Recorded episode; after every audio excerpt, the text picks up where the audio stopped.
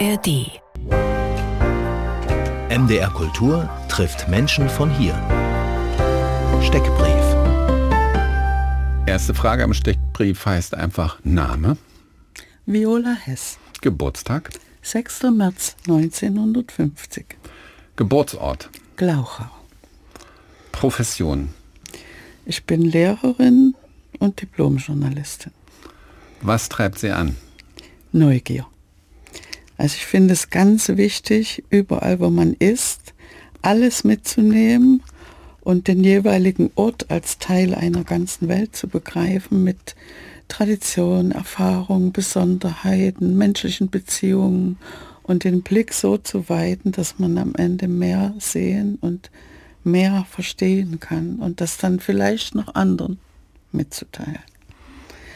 Wo fühlen Sie sich zu Hause? Also ich bin ein Flüchtlingskind, aber ich bin jetzt angekommen in der Kleinstadt Wurzen an der Mulde und in meinem schönen, großen, inspirierenden Netzwerk rund um das Ringelnetz Geburtshaus. Welche Musik hat Sie zuletzt berührt? Ich bin ja immer so jemand, der das Verblüffende sucht und ich fand es also wahnsinnig interessant, dass die Frau von dem Jazz Jazzpianisten Svensson nach mehreren Jahren bei sich im Keller eine Botschaft ihres Mannes entdeckt hat und die als CD rausgegeben hat, die CD Holmes von Esbjörg Svensson. Das ist so eine Parallele in der Familie. Mein Schwager war gestorben, der ist Künstler und nach seinem Tod blühte seine Kunst nochmal auf. Und er war auch ein großer Svensson-Fan. Das war so eine ganz berührende Geschichte in unserem Leben. Man hört mich hier rascheln, weil ich schreibe Botschaft, Fragezeichen, aber habe hier einen Fragebogen erstmal mhm. und deshalb geht sie weiter bei, mhm. welche Musik hat sie jüngst berührt? Espe? Genau, habe ich. Welches Buch? Ich war schon verwirrt, weil ich war noch immer bei der Botschaft, weil ich sie danach fragen will. Was war denn die Botschaft? Mhm. Welches Buch? Wir sind bei welches Buch? Na, ich bin ja so eine neugierige Tante, die überall in die Tiefe gräbt und Bettina Baltschew hat ein wunderbares Buch über die Strände in Europa geschrieben, am Rande der Glückseligkeit. Das ist so genau mein Ding. Am Rand der Glückseligkeit, über ja. den Strand. Mhm. Mhm. Wie beginnt der Tag? Ich gehe den Garten begrüßen, gerne barfuß und dann brauche ich einen Kaffee, ein gutes Frühstück und mache gerne ein, zwei Sudokus, um mein Gehirn munter zu machen. Und jetzt die Frage nach der Botschaft von Esbjörn Svensson. Also die CD heißt Holmes und er hat seiner Frau eine Nachricht hinterlassen, die Nein, er im Keller Fra versteckt hat? Nee, die Frau äh, hat getrauert, ja, und hm. hat nichts verändert an dem Haus und ist dann nach Jahren in das Studio im Keller gegangen und hat dort aufgezeichnet diese wunderbare Musik gefunden, von der sie selbst nichts wusste. Und äh, sie hatten beide, er ist ja beim Sportunfall gestorben, sie hatten beide so ein inniges Verhältnis, dass sie sich dann entschlossen hat, das, was sie da gefunden hat, posthum äh, hm. zu veröffentlichen. Verstehe, verstehe. Wann hat denn das bei Ihnen zuletzt geklappt mit der Glückseligkeit am Meer? Oh, also eigentlich versuche ich jedes Jahr einmal ans Wasser zu fahren, am liebsten Ostsee. Wo denn? Äh, gerne auf dem Dars, weil wir da Freunde haben. Also Sie gehören auch so, das ist ja so, die, die Mitteldeutschland ist ja so ein bisschen geteilt in die Hiddensee-Fraktion und die Weststrand-Fraktion. Sie sind mehr Dars, Weststrand? Äh, solange man den Weststrand noch als Weststrand genießen kann, lieber Weststrand als Hiddensee. Wieso? Was ist das Problem dem Weststrand? Am Weststrand ist jetzt das Problem, dass der zum äh, Geheimtipp geworden ist und da ist er nicht mehr geheim. Ach so, weil er so voll. Ich habe gestern gerade mit Freunden telefoniert. Das Wetter war ja. so schlecht, jetzt ein paar Tage, dass sie ziemlich viel Platz hatten am Weststrand. schwierige Frage, die ganz einfach klingt. Was sagt das über Sie, dass Sie ausgerechnet Joachim Ringelnatz verfallen sind? Was sagt es über Sie, Viola Hess? Also zum einen ist es, wie vieles in meinem Leben, eine Entdeckung des Zufalls. Ich bin halt aus Berufsgründen nach Wurzen gekommen und dort auf Schritt und Tritt wirklich über ihn gestolpert. Und habe dann gemerkt, dass es dort eine kleine Fangemeinde gibt, die äh, an seiner äh,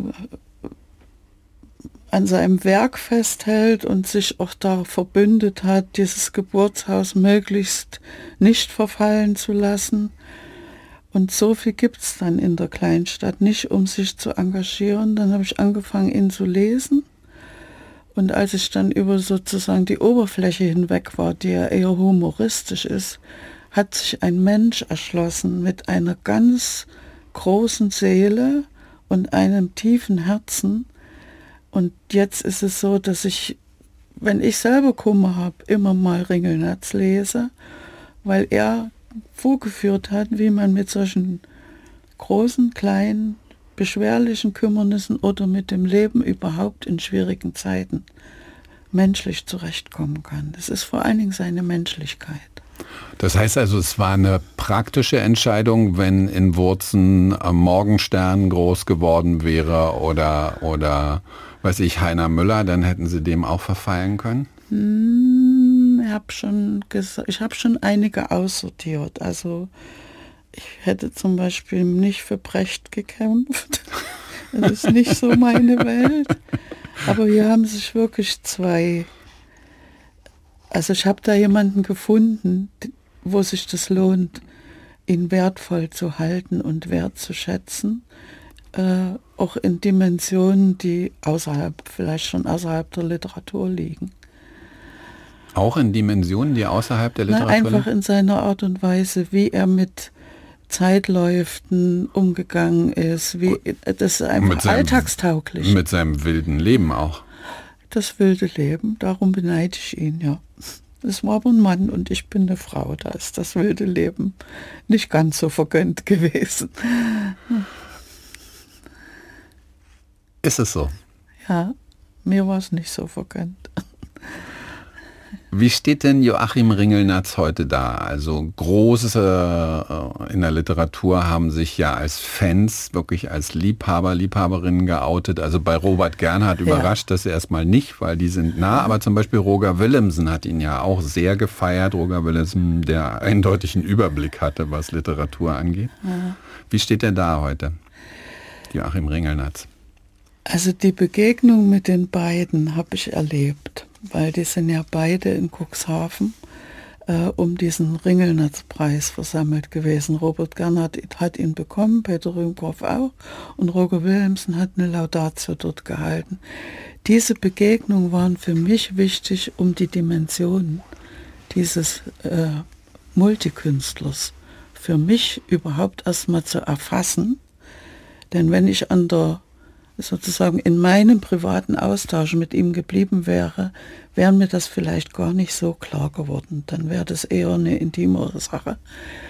Äh, es war unglaublich, was seit der Diogenes Verlag die Rechte abgegeben hat, also seit die Urheberrechte nicht mehr gebunden sind, wie viele Verlage sich dem Ringelnetz zugewendet haben. Es gab eine richtige Bücherexplosion auf dem Markt und die hält bis heute an. Was ich mir wünschte, wäre, dass auch äh, die Forschung sich mehr mit Ringelnetz beschäftigt. Da gibt es noch relativ wenig. Tatsächlich, ja. ja, ja. Klingt ja fast unwahrscheinlich. Ja, das haben wir auch gedacht, äh, weil ja in, also in der Stadt, in der ich jetzt sehr gerne lebe, in Wutzen, wird ja seit den 20er Jahren des vorigen Jahrhunderts gesammelt, was Ringelnetz veröffentlicht hat. Äh, es gibt auch äh, Schenkungen von der Familie, es gibt Briefverkehre, gibt große Briefsammlungen und eigentlich müsste da mal jemand rangehen und müsste sich das gesamte Werk angucken. Und eins unserer Anliegen als Verein ist nun mittlerweile geworden, auch da Anstöße zu geben und den Kontakt zu den Wissenschaftlern zu suchen. Und äh, da gibt es, glaube ich, noch ganz viel zu erkunden. Und das ist offenbar ja, also kann man es als Indiz verstehen, dass er eben doch nicht so geschmeidig in den Kanon passt? Also, also das war sozusagen der Sinn meiner Frage. Wie steht denn da jetzt? Geschmeidig ist er auf keinen Fall. Also wenn man direkt was sucht, was hat Ringelnatz zum Krieg gesagt, was hat Ringelnatz dazu gesagt, man kriegt von ihm keine einfachen Antworten, aber man kriegt immer Antworten von einem Menschen, der mit diesem Thema konfrontiert worden ist, der sich also auseinandersetzen musste. Er ist nicht plakativ, er ist nicht propagandistisch. Also es ist ein ganz feiner, spinnwebzarter Mann, hat äh, Römkow selber gesagt. Ein, ein feiner, spinnwebzarter Mann. Mann. Glauben Sie, dass er sympathisch war? Er konnte auch ein altes Ekel sein. Und er konnte auch manchmal sehr übertreiben, aber das war schon in der Kinderzeit so. Also ich stelle mir vor, er wäre einer meiner Enkelsöhne und die Familie sitzt zu Tisch und der will zuerst mal ausprobieren, was passiert denn, wenn ich jetzt mit der Hand in die Tomatensuppe schlage. Ähm, meine Enkel hätten gesagt, ich probiere es nicht, er hat es probiert. Er hat also kindischste Sachen bis ins hohe Alter gemacht. Und dieses kindisch oder kindlich sein ist natürlich auch sozusagen ein Element seiner Lyrik. Mich interessiert natürlich auch, wie Sie als Großmutter reagiert hätten.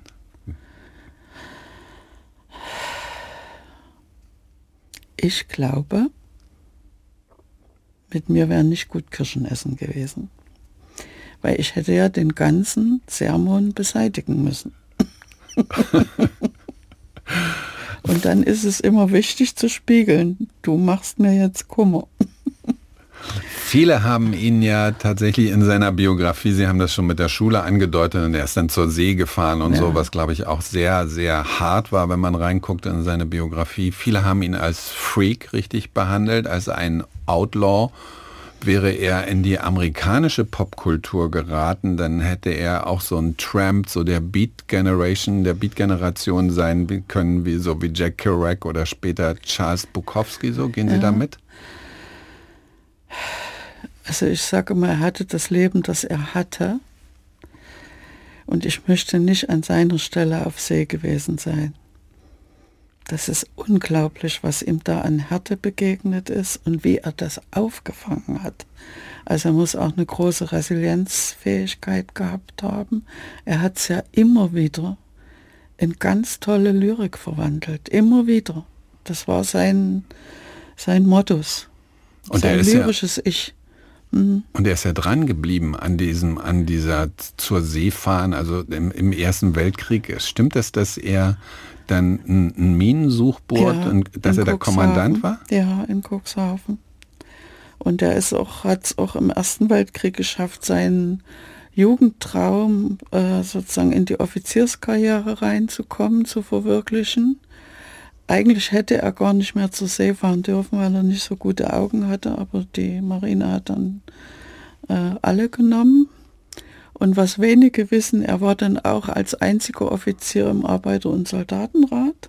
Also er hat äh, diese menschliche Ebene, dass er mit seiner Belegschaft gut auskommen muss, hat er so weit gelebt, dass er sie sogar mit vertreten gegangen ist und äh, eigentlich auch dann in der Uniform den Krieg beendet hat.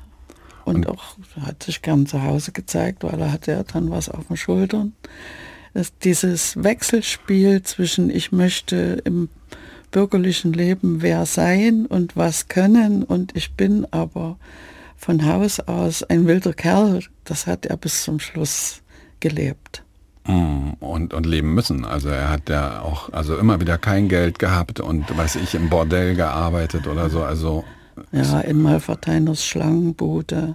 Dann hat er einen Tabakladen zum Hausdichter gemacht. Der ist blendend krachen gegangen, weil er natürlich kein Geld zusammenhalten konnte. Er hat schon, muss ich sagen, dann in den 20er Jahren, auch nachdem er nach Berlin gezogen ist, hat er eine, eine Stimme gehabt in, der, in seiner Zeit.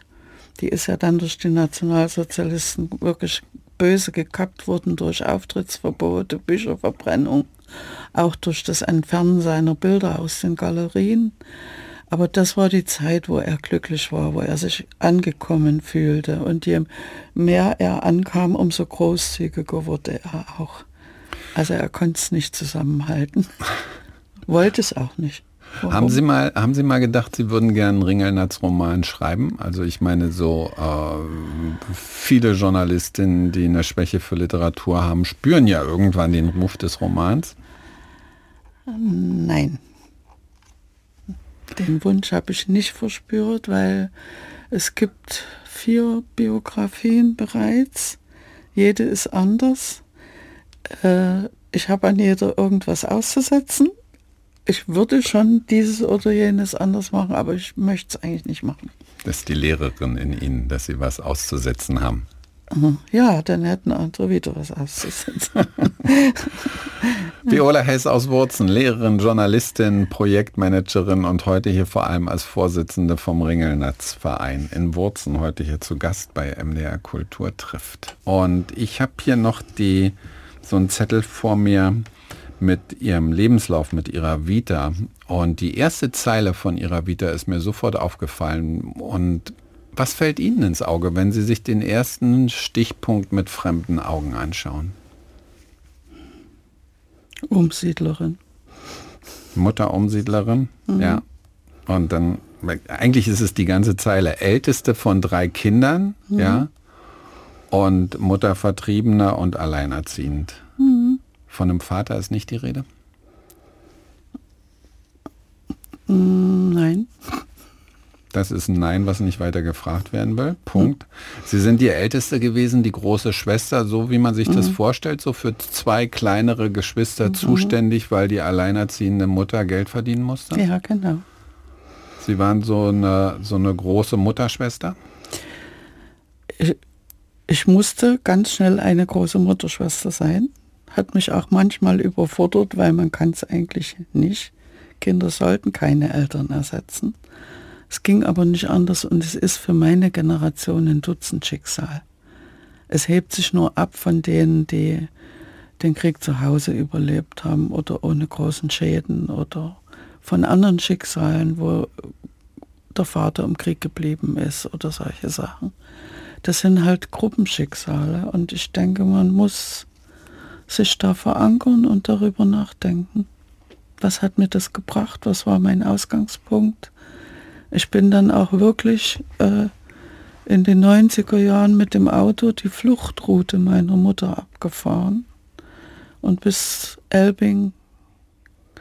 In äh, Ostpreußen oder? In Ostpreußen, ne, mhm. Westpreußen war das damals. Gehörte dann zu Ostpreußen, weil es das und, nicht mehr gab, genau. Das ist ja eine zu 95 Prozent zerstörte Stadt da sieht man die, diesen Krieg bis heute an. Die wird zwar wieder aufgebaut auf dem alten Fundament, aber die Häuser sind natürlich nachgebaute Hansahäuser. Und ich habe dort wirklich äh, die Straße noch gefunden, wo meine Mutter gelebt hat. Ich habe das Haus von meiner Uroma gefunden äh, und von meinem Opa gefunden, äh, von meinem Onkel gefunden, aber das Geburtshaus meiner Mutter war zerstört. Und äh, dort habe ich natürlich auch nur Umsiedler kennengelernt. Dorthin sind die Litauer umgesiedelt worden. Die sind nicht mit dem Fuß auf die Erde gekommen. Es war also eine traurige Begegnung. Aber ich habe dort gemerkt, dass meine Familie ursprünglich viel größer war als nur eine Mutter. Das war eine große weit verzweigte Familie in Elbing und davon ist nichts übrig. Und vom, vom Milieu her, weil ihre Mutter hat dann auf dem Büro gearbeitet ne, und hat sich, hat sich, wenn ich das richtig gesehen habe, hat sich durchgeschlagen. Ja, hat, ja. also wir haben uns eigentlich immer durchgeschlagen. Sie ist ja mit 14 äh, sozusagen auf die Flucht gegangen, hat dann eigentlich auch keine Ausbildung mehr machen können.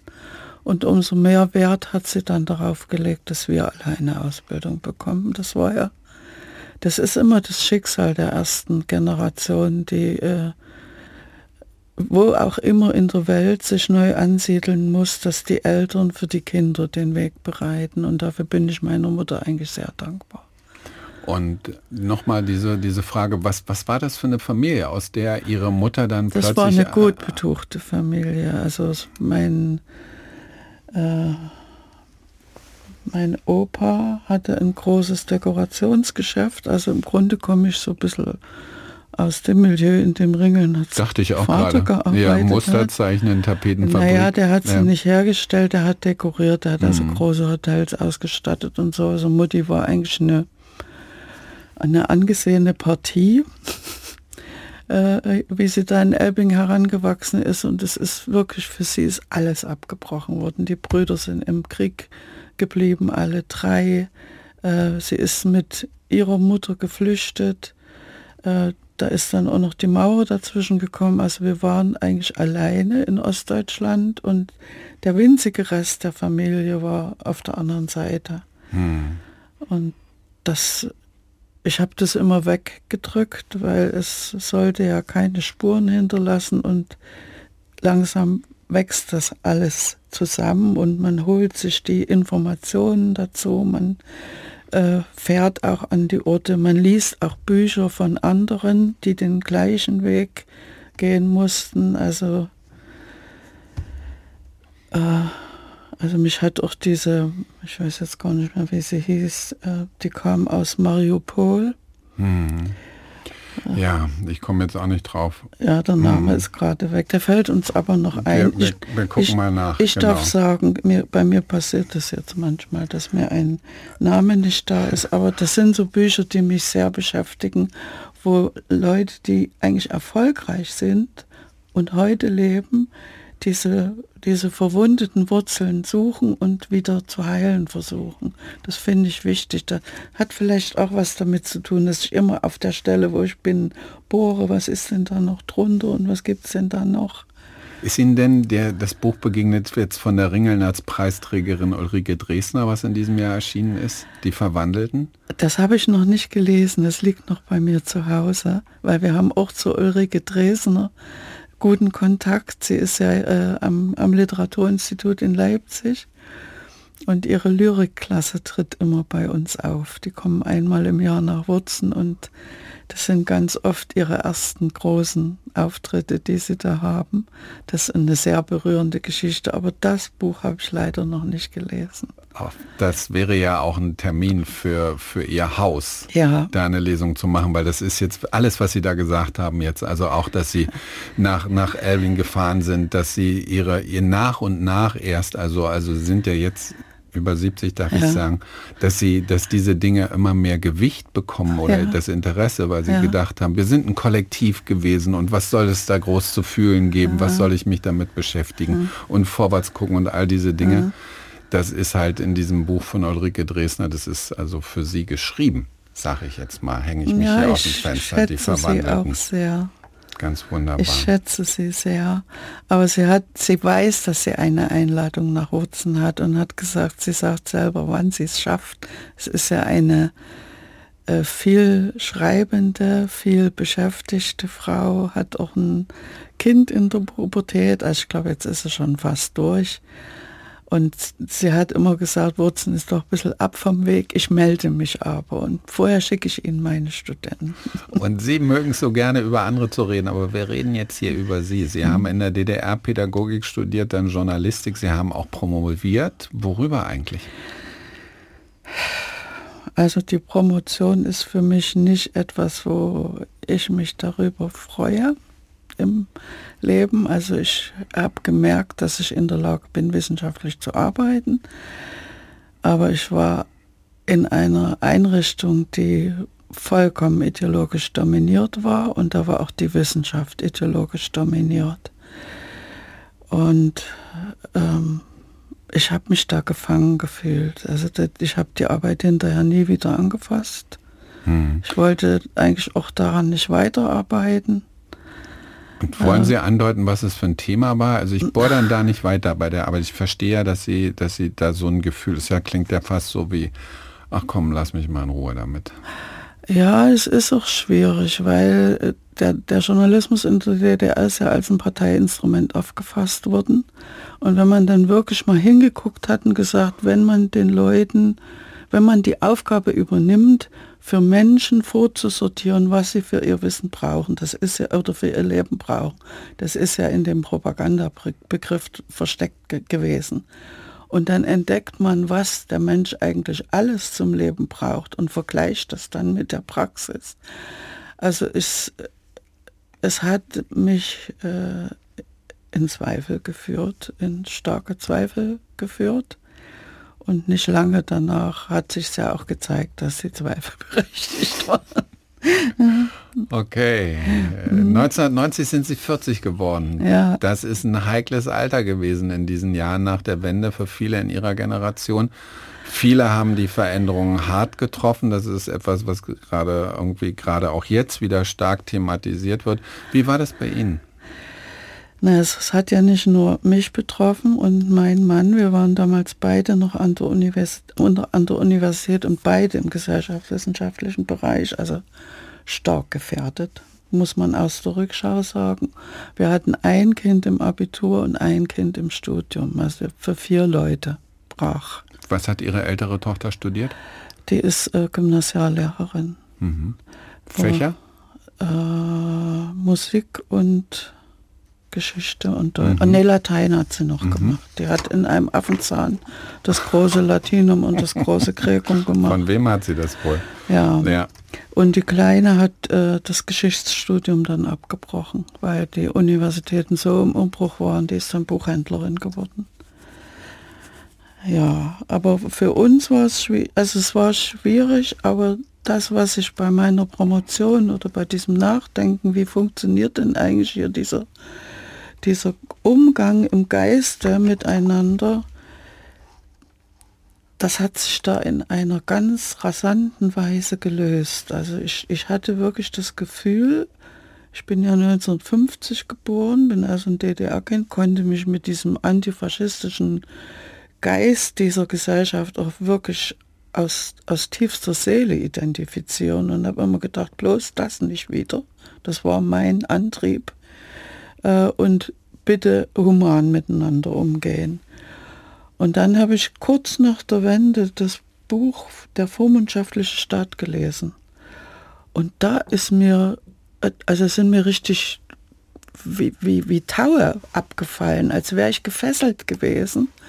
Und ich wurde auf einmal, ich, ich stand dann auf eigenen Beinen und habe gesagt, ja, das sind ja, ist ja gar nicht gut, wenn du da Selbstzweifel hast. Die Zweifel sind ja alle berechtigt.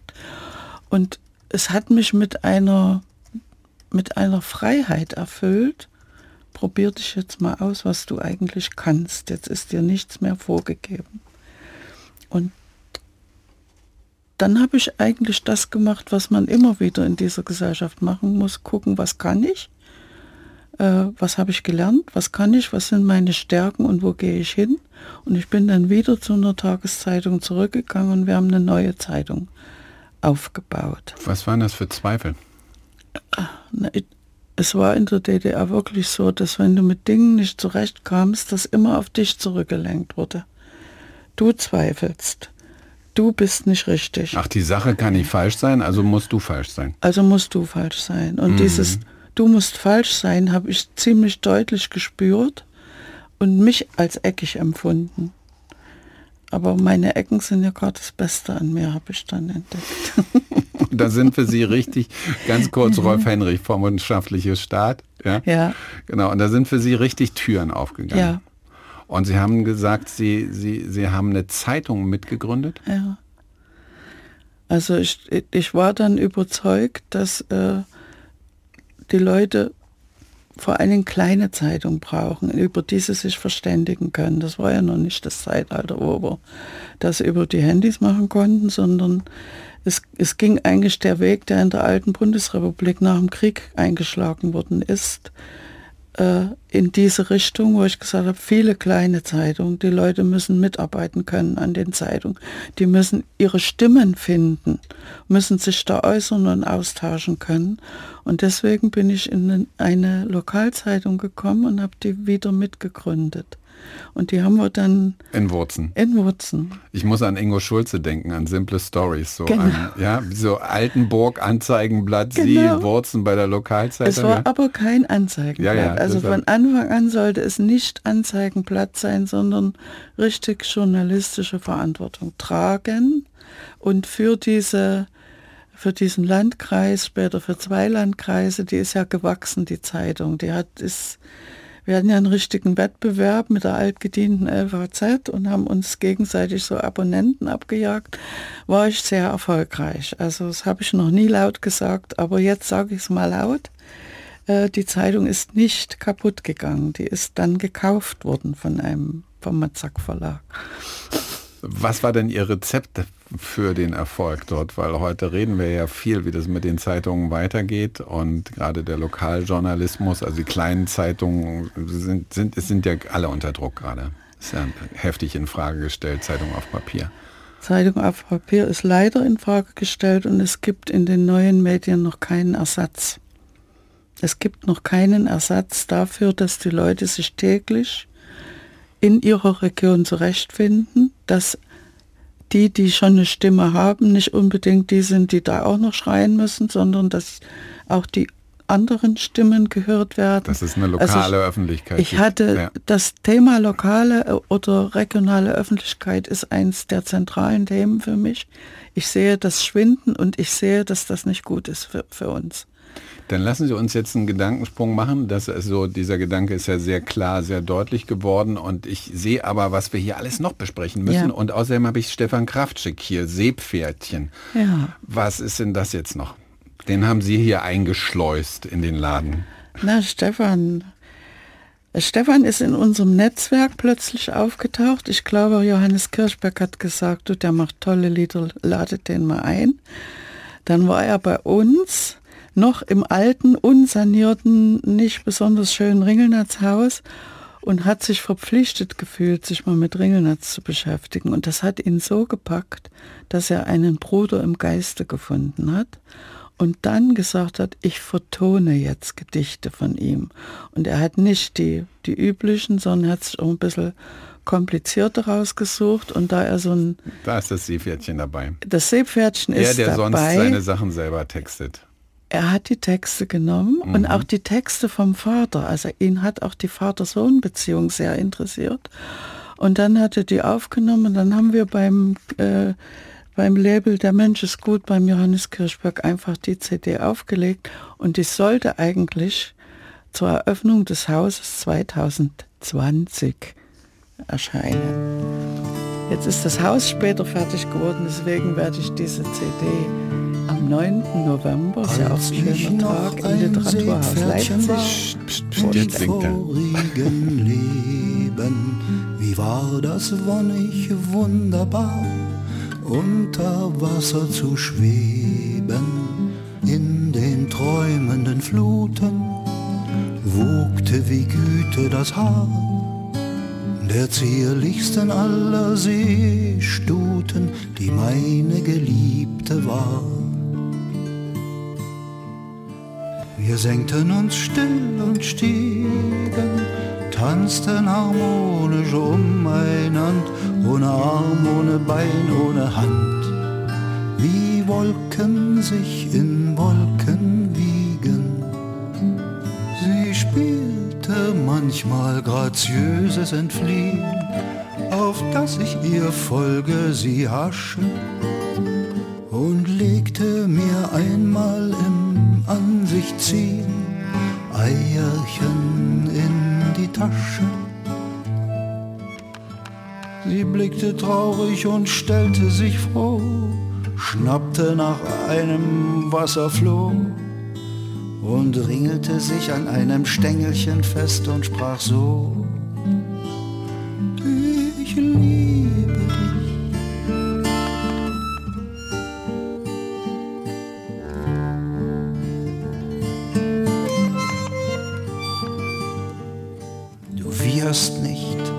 äpfelst nicht, du trägst ein farbloses Panzerkleid und hast ein bekümmertes altes Gesicht, als wüsstest du um kommendes Leid. Seestütchen, Schnörkelchen, Ringelnass. Wann war wohl das und wer bedauert wohl später meine restlichen Knochen? Es ist beinahe so, dass ich weine. Lollo hat das vertrocknete kleine schmerzverkrümmte Seepferd zerbrochen. Lollo hat das vertrocknete kleine schmerzverkrümmte Seepferd zerbrochen, zerbrochen, zerbrochen.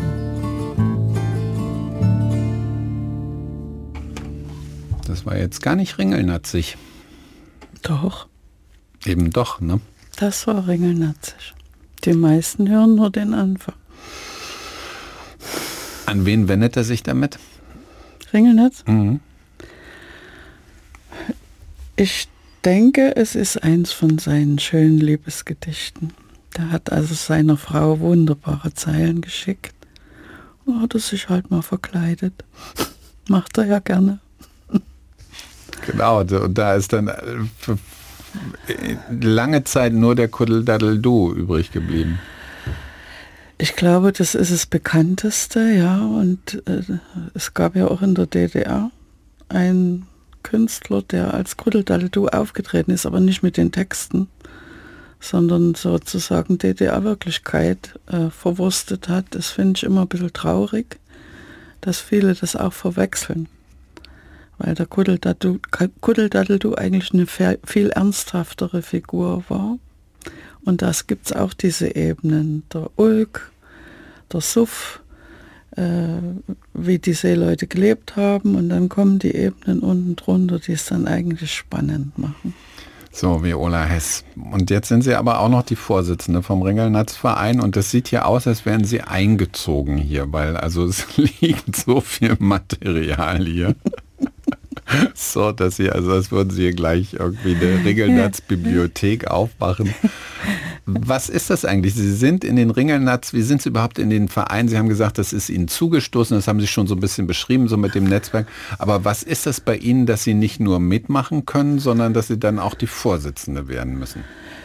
Also ich musste das werden, weil meine Vorgängerin ganz krank geworden ist und sie mich einfach gefragt hat, kannst du das machen? Ich weiß jetzt auf die Schnelle niemand, der das macht. Und es war mir zu der Zeit noch gar nicht recht, weil ich dann noch voll im Berufsleben stand und habe das eigentlich eher recht und schlecht gemacht und aber in der Zeit versucht, viel zu lesen, um dann reinzuwachsen, weil meine Vorgängerin war eine Kunstwissenschaftlerin, Museumsleiterin, die hatte große Stiefel an und die musste ich mir erstmal anpassen. Ich musste das nicht machen. So richtig, ich muss es machen, habe ich erst 2016 gesagt. Da war ich schon sechs Jahre Vorsitzende, als die Stadt gesagt hat, wir verkaufen das Geburtshaus. Äh, wir können es als Stadt uns nicht leisten, es zu betreiben. Und also da sind wir dann losmarschiert. Also da war sich der ganze Verein einig und auch viele Wurzeln, das lassen wir nicht zu. Weil das Haus ist ja nicht irgendeine Immobilie im Wurzen. Das Haus ist das letzte barocke Wohnhaus, was Wurzen noch hat und es ist seit 1983 eigentlich auch eine geehrte Immobilie. Damals hat es nämlich die Stadtverwaltung und der Kreis gekauft, um es als Ringelnatzhaus herzurichten und ursprünglich war auch die Ringelnatz-Ausstellung in diesem Haus. Und nach der Wende ist es feucht geworden, also es ist eigentlich von unten nach oben nass geworden immer weniger nutzbar gewesen und dann sollte es abgestoßen werden. Und da haben wir gesagt, das machen wir nicht. Und sind aber zwei Wege gegangen. Erstens den Protest. Also wir haben uns nicht ans Rathaus geklebt, aber wir haben viele Mails organisiert, die das Rathaus bombardiert haben. Und dann haben wir geguckt, wenn die Stadt das nicht betreiben kann, wer dann? Und haben dann festgestellt, es gibt Modelle in Deutschland, dass Vereine so ein Haus betreiben und haben uns die Erfahrung der Fallada-Gesellschaft in Karwitz geholt.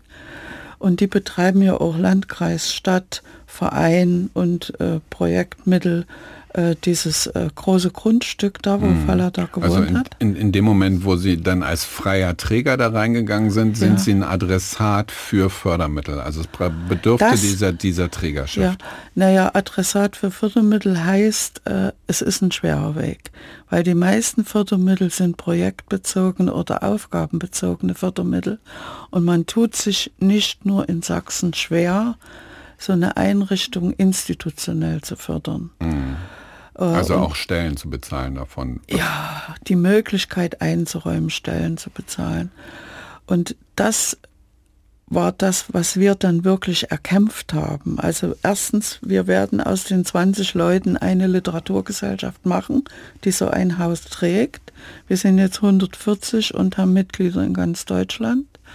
Das war der erste Weg. Der zweite Weg war Betreiberkonzept, den Stadtrat überzeugen. Das war dann so gut, dass sie es saniert haben. Und der dritte Weg war Geld ran schaffen. Wir haben mit 3000 Euro ein Halbjahresprogramm gestrickt. Das hat uns damals die Sparkasse als erste Unterstützung gegeben. Wir haben jetzt einen ganz normalen Haushalt für so ein Haus zu bewältigen. Der ist dann... Ein Haus, was Sie jetzt gerade eröffnet haben, machen wir mal einen Zeitsprung. Ja. Und wo jetzt der erste Ringelnatz-Sommer passieren wird. Und bevor wir aber auf diesen Ringelnatz-Sommer kommen, der am 4. August nächste Woche losgeht, Sie haben eine Kachel mit. Das möchte ich ja. noch besprechen. Ich habe dich so lieb, ich würde dir ohne Bedenken eine Kachel aus meinem Ofen schenken. Es Ringelnatz und Sie haben eine Kachel mit. Was ist, was ist es? Die, was hat es jetzt mit diesem Möbel hier auf sich? Also das ist wirklich eine Ofenkachel gewesen. Die Lassen Sie die mal auf den Tisch fallen hier, dass man klar... Genau, das genau. ist also echt, was wir hier haben. Ja, äh, die, die Originalkachel ist 1983 zum 100. Geburtstag gemacht worden in der Ofenfabrik in Mügeln. Die gibt es leider heute nicht mehr und die ist gesammelt worden. Also im Internet kann man noch einzelne Stücke erwerben, da muss man aber schon ein bisschen Geld hinlegen. Bei uns gibt es leider nur noch Beschädigte aus dieser Reihe und wir haben um das Ringelnetzhaus zu fördern, diesen Schwung von 83 nochmal aufgenommen und haben nochmal eine, eine Reihe ausgesuchter, handgemachter Kacheln nach dem alten Muster hergestellt. Da ist dann hinten das Ringelnetzgedicht drauf und äh, haben auch gefunden, wer die Kachel gemacht hat, wer das Porträt gemacht hat. Wir haben eine richtige kleine Ausstellung gemacht, um alle die, die schon mal an das Haus gebunden waren, wieder an das Haus zu binden. Hm, also verstehe, verstehe. eine eine Wunde zu heilen, die dazwischendurch durch die Fehlnutzung des Hauses entstanden Und da, da ist der Ringelnatz drauf im Relief, so wie man ihn kennt, mit dieser ja. markanten Nase. Ihr Finger fährt jetzt gerade über seine Locke da vorne. Ja, ja. Mhm. Und hinten ist hier, ich habe dich so lieb, eben das Gedicht drauf. Und diese Kachelidee, die trägt unser Verein weiter. Also wir werden sehen, dass wir sie nochmal herstellen können, weil die Leute immer danach fragen können, wo sie was kaufen. Und unsere Literaturkinder im Ringelnetzhaus, das ja seit Mai, äh, seit äh, 21. April eröffnet ist, die haben auch Kacheln mit ihren Gedichten äh, hergestellt. Wir haben natürlich dann Fliesen genommen, weil sich das einfacher macht. Und die haben ihre Kacheln der Stadt geschenkt und an markanten Orten in der Stadt angeklebt. Und jetzt Ringelnatz-Sommer. Am 4.8. geht's los mit José Oliver, der Ringelnatz-Preisträger und PEN-Präsident kommt. Ja, ja. Also wir haben Kontakt zu allen Ringelnatz-Preisträgern. Er ist ja im Gefolge von Ulrike Dresner damals Nachwuchspreisträger geworden. Da war er schon nicht mehr Nachwuchs. Und äh, das war ein offenes Versprechen, ich komme nach Wurzen. Und wenn der PEN-Präsident kurz nach der Eröffnung des Hauses kommt, was Schöneres können wir uns nicht vorstellen. Er hat auch eine Aufgabe.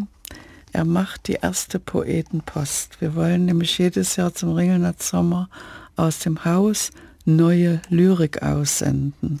Und zwar als Videopodcast und als Postkarte, die miteinander gekoppelt sind. Und er ist der erste Poet, der sein Verhältnis zu Ringelnatz und seine Gedichte auf diese Weise aussendet und durfte sich diesmal selbst einen Nachwuchs holen und hat den Raul Eisele geholt. Das wird unsere Auftaktveranstaltung. Und ansonsten gibt es an zwei Wochenenden wirklich ein sehr, sehr buntes Programm mit Zeitgenossen von Ringelnatz, mit Ringelnatz-Programmen. Und wo wir jetzt mal einfach den, das Paket zumachen an dieser Stelle und sagen, das steht alles im Netz? Es steht alles im Netz www. Äh. Das war perfekt aufbereitet von meinem Kollegen André. Das war MDR Kultur trifft mit Viola Hess aus Wurzen und Joachim Ringelnatz im Geiste mit hier am Tisch dabei. Redaktion Angelika Zapf, ich bin Carsten Tesch. In der nächsten Woche haben wir hier Christoph Reuter. Er ist Pianist, Komponist, Kabarettist. Nächsten Sonnabend eröffnet er mit seinem Songland-Trio zusammen mit dem Philharmonischen Kammerorchester Wernigerode die Schlossfestspiele dort in Wernigerode. Dankeschön. Alle unsere Gespräche finden Sie auf mdrkultur.de und in der ARD Audiothek.